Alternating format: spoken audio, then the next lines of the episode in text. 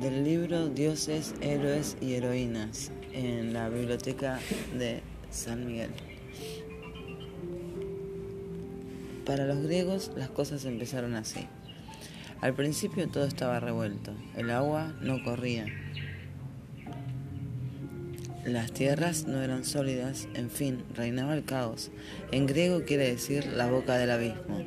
Del caos nacieron la noche y la oscuridad, que lo destronaron y engendraron a Éter, el aire luminoso de las alturas, y al día. De ellos nacieron la tierra y el mar. Por aquellos tiempos existía también Eros, el amor, un poder tan antiguo como Caos, que impulsaba la unión en la creación.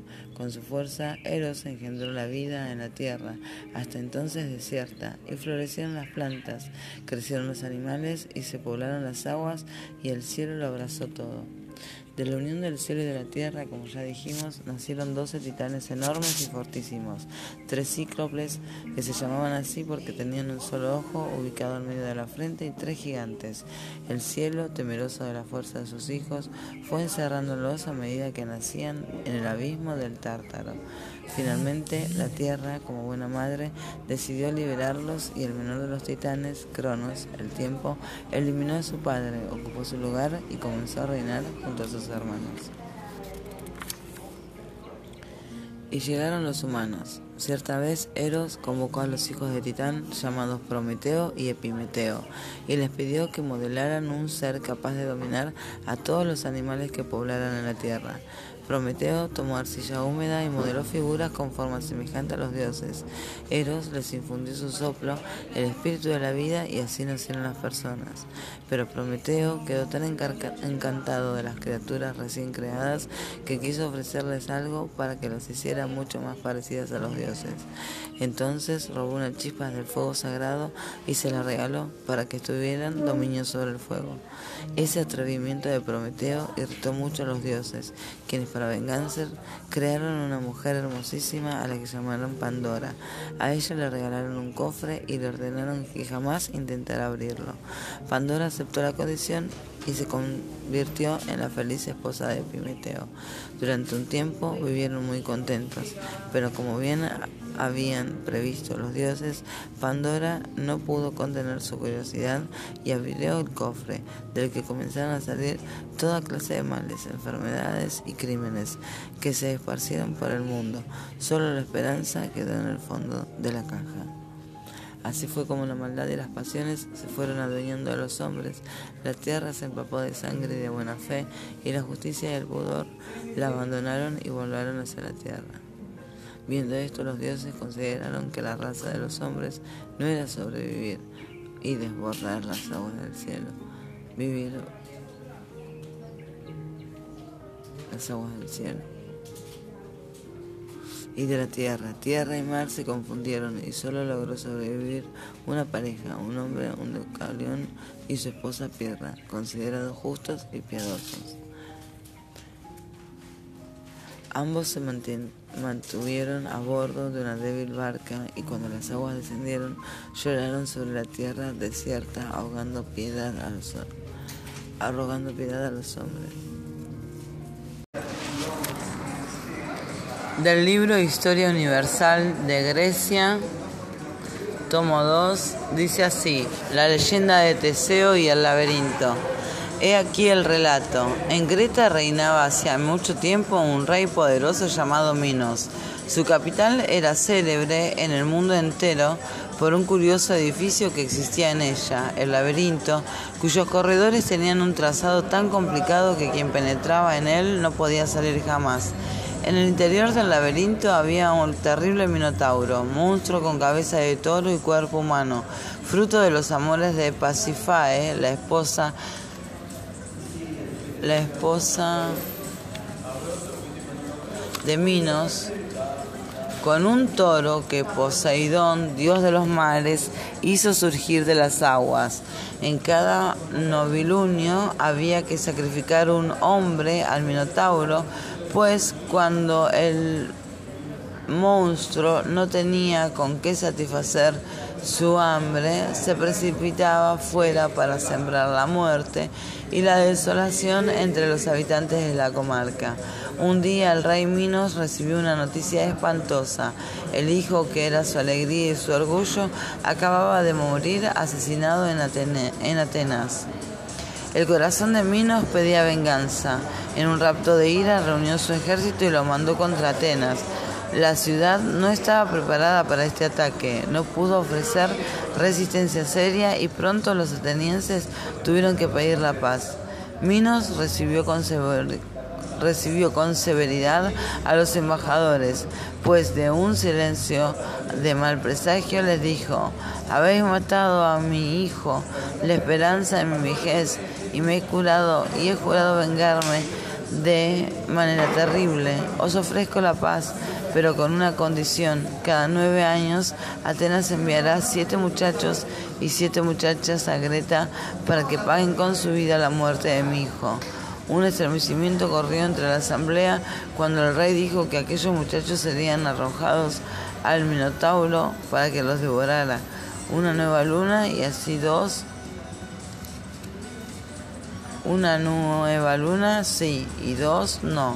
Entregaría uno de ellos al monstruo que hasta entonces solo había saciado su apetito con malhechores. Los atenienses vencidos no podían elegir y tuvieron que aceptar las condiciones impuestas por Minos.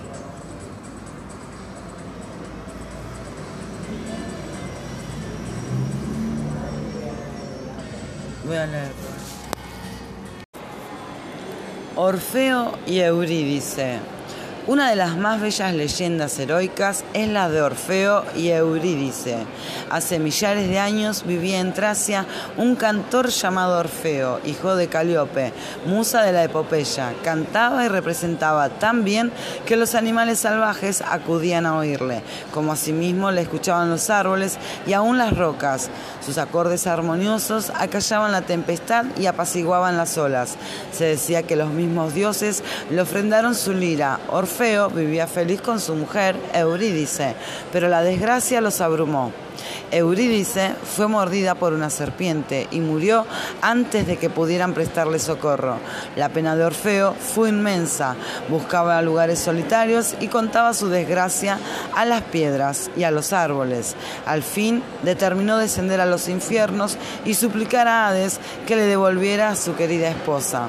Al fondo de su de un bravío precipicio, al final de un camino subterráneo, estaba la laguna Estigia, surcada por la barca de Caronte. Llegó por fin a la sala donde se encontraba Hades con su esposa. La mirada del dios se endureció al preguntar a Orfeo cómo osaba entrar en su reino sin haber sido llamado por la muerte. Sin responder palabra, Orfeo tomó la lira y expresó su dolor con acordes conmovedores. Después se puso a cantar su dolor con acordes conmovedores. Después se puso a cantar. Sus versos eran tan patéticos que el terrible Hades se dejó convencer y prometió que Eurídice le seguiría y volvería a la tierra con una condición. Orfeo no volvería la cabeza atrás hasta abandonar los infiernos y llegar al aire libre. Si por temor o amor se volvía a mirar a su esposa, la perdería para siempre. Orfeo, loco de alegría, estaba resuelto a no mirar atrás antes de llegar a la tierra. Pasó sin dificultad junto a, a Cancerbero, el monstruo de tres cabezas que guardaba la entrada del reino de los muertos. Bastaron unos acordes de su lira para que el terrible perro se tendiese dócil a sus pies. Orfeo seguía oyendo el rumor de los pasos de Eurídice. Detrás de él, la salida del infierno estaba tan cerca que se veía ya la luz del sol. Pero de repente no oyó ruido de pasos. La angustia le hizo perder la serenidad y se volvió Sí, su mujer estaba allí, precisamente detrás de él, pero junto a ella se encontraba Hermes, el guía de las almas, que hacía ya con su mano el brazo de Eurídice para llevarla consigo. Orfeo la vio desaparecer y solo yo que musitaba un adiós, el adiós para toda la eternidad. Esto es del libro Historia Universal de Grecia, tomo 2 la leyenda de Orfeo y Eurídice.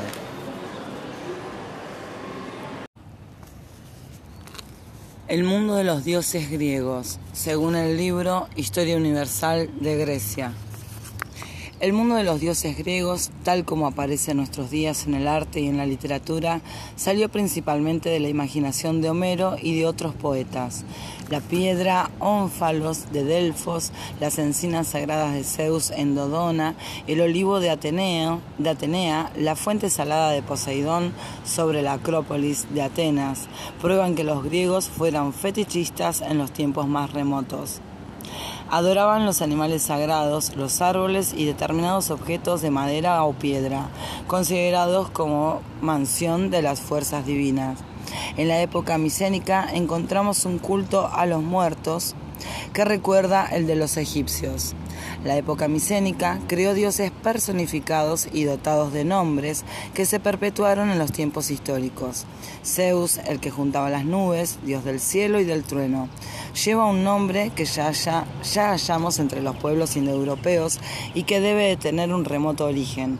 Es de Júpiter de los romanos y el Thor de los antiguos escandinavos. La morada de Zeus, el Olimpo cubierto de nubes, no forma parte de la zona central de la expansión de la cultura micénica. Antes de invadir a Grecia, los conquistadores de la Hélade Media repasaron sin duda en esta montaña e hicieron de ella el asiento de sus dioses. No obstante, fue durante la época homérica, durante el mundo de los dioses griegos, adquirió la forma que conocemos ahora. Heródoto afirma que Homero y Hesiodo ofrendaron a los griegos su mitología. Dieron nombre a los dioses, señalaron su misión, determinaron su poder y describieron su aspecto externo y una manera de ser. Los poetas convirtieron a los dioses en seres humanos, con sentimientos y pasiones también humanos, pero más bellos y más poderosos que los hombres. Además, los dioses eran inmortales y no se alimentaban con bebidas y alimentos ordinarios, sino de néctar y ambrosía. A diferencia de las religiones orientales, la griega nunca estuvo dominada por sacerdotes dogmáticos. En efecto, no fueron los sacerdotes, sino los poetas y los cantores quienes les dieron vida. Los antiguos dioses locales vivían en la fe popular, junto con la religión oficial. Válida para todos los griegos, aquí la creencia en los demonios y en los buenos y malos espíritus tenía una función especial. Una reminiscencia de un antiquísimo culto a los animales la hallamos en los sátiros, hombres que tenían patas y cuernos de macho cabrío, y en los tritones, hombres con cola de pez, y en los centauros, seres mitad hombre y mitad caballo festoneados con un ejército de, de, bellas ninfas, de gigantes espantosos, como los cíclopes de un solo ojo, y horribles criaturas como Hécate, la diosa multicéfala, con el séquito de espectros y perros aulladores. Para el griego medio, los demonios tenían más importancia que los dioses olímpicos de Homero, ya que representaban las fuerzas de la naturaleza con las que debía luchar cada día o hacerse propicias a toda costa. Sin embargo, no debe creerse que los dioses del Olimpo no significasen nada para los griegos. Al contrario, el pueblo los amaba y respetaba y se dirigía a ellos cuando necesitaba ayuda. Los dioses protegían al Estado y ponían bajo su égida algunos grupos sociales Atenea y Hefastos por ejemplo, protegían a los atenienses, mientras que Hermes era el protector de los viajeros, ya fueran diplomáticos, comerciantes o campesinos. Zeus era el dios supremo de los griegos. En la noche de los tiempos, su murada fue asaltada por una raza de monstruos malvados, titanes y gigantes, pero Zeus los venció y arrojó al, al sombrío abismo del Tártaro. En este relato observamos la antigua idea indoeuropea de la lucha entre las fuerzas benéficas y maléficas de la naturaleza, antítesis también presente en la doctrina de Zoroastro o Zaratrusta, en las antiguas leyendas germánicas, en el combate de Thor contra los gigantes. Zeus comparte la soberanía del mundo con sus hermanos, Poseidón, el Neptuno de los romanos y Hades, Plutón, de forma parecida, el Marduk de los babilonios reinaba con sus hermanos. Poseidón es el señor de los mares y surca las olas en un carro tirado por caballos marinos. Hades no solamente es el soberano del reino de los muertos, sino también el dios de la riqueza, pues bajo la tierra germina el trigo y yacen los metales preciosos. La vida en el palacio de Zeus es similar a la de una familia noble y afortunada. La paz familiar alguna que otra vez se ve turbada, pero así es la vida. Además, ¿en qué familia no hay de vez en cuando algún escándalo, disgusto o intriga? El padre Zeus es ciertamente justo y bueno, pero tiene que soportar la carga de su familia. No se ha casado con Hera porque ninguna otra diosa la igualaba perdón, no se ha casado con Hera, su hermana mayor, la Juno de los romanos, por amor, sino porque ninguna otra diosa la igualaba en nobleza de origen. Hera no puede evitar el representarle como un niño, por otra parte, entre motivos, porque Zeus no es un marido fiel. Precisamente, Zeus y Hera tienen un hijo, Ares, Marte cuya dedicación, como la de su hermana Atenea, era la guerra. Ares, el sanguinario, se complace en la sangre y en el tumulto de la batalla. El resultado del combate le deja indiferente. Él solo se siente placer en los grandes hechos de armas y en las, en las colosales matanzas de Latona, una antigua diosa caída en el olvido, recreada por la leyenda en forma de princesa mortal, Zeus tuvo dos hijos, los gemelos Artemisa, la diana de los romanos, y Apolo. Artemisa es la juvenil diosa de los animales y de la naturaleza pero en su origen se representaba con apariencia menos amable. Los griegos la consideraban también diosa de la luna. En ello hay una supervivencia en los tiempos lejanos en que Artemisa pertenecía a lo desconocido, la noche y la muerte, y se encontraba al igual nivel que Hécate, la diosa infernal. La horrible Medusa, cuya sola mirada convertía a los hombres en piedra, la mentalidad griega elevó a Artemisa a la tierra, donde erraba con sus flechas y su arco hasta el Olimpo, en el que llegó a ser una doncella ideal pura, sabia, sana y animosa, semejante a Atenea. Su hermano Apolo, el dios de la verdad y de la luz, protector de la poesía y de la música, destaca asimismo entre las figuras más gloriosas del Olimpo nueve diosas forman su cortejo, las musas protectoras, cada una de su ciencia o su arte. Así Clio era la musa de la historia, Urano la de la astronomía, Talía la de la comedia y Tercicore la de la danza. Las musas han sido consideradas también como diosas de las montañas y se creía que habitaban en cumbres como el Helicón, en Ática, al noreste de Atenas, el Pindo, al norte de Grecia, y el Parnaso en Fórcida, nombres que todavía hoy se, se emplean como expresión figurada de la poesía. Atenea, Minerva, era otra hija de Zeus, pero no tenía madre. Cuenta la tradición que un día en que Zeus sufría una tremenda jaqueca por haberle golpeado violentamente en la cabeza a otro dios, se le apareció una diosa adulta y bella vestida con armadura y llevando en la mano una lanza y un escudo. Para Atenea, la diosa del arte militar, de la cultura, de las ciencias, la divinidad tutelar de la ciudad de Atenas y en la misma manera que Zeus tuvo una hija sin madre. Hera parió un hijo sin padre, Hefaistos, patrón de los herreros. Su madre, considerándolo demasiado feo, lo arrojó del Olimpo a la tierra y Hefaistos pasó su juventud en la isla volcánica de Lemos. Junto con los cíclopes se le enseñaron el arte de la forja. Hefaistos, que devoraba de continuo deseos de venganza, un buen día ofreció a su madre una silla, magnífica muestra de su arte. Hera se sentó en ella, pero le fue imposible levantarse.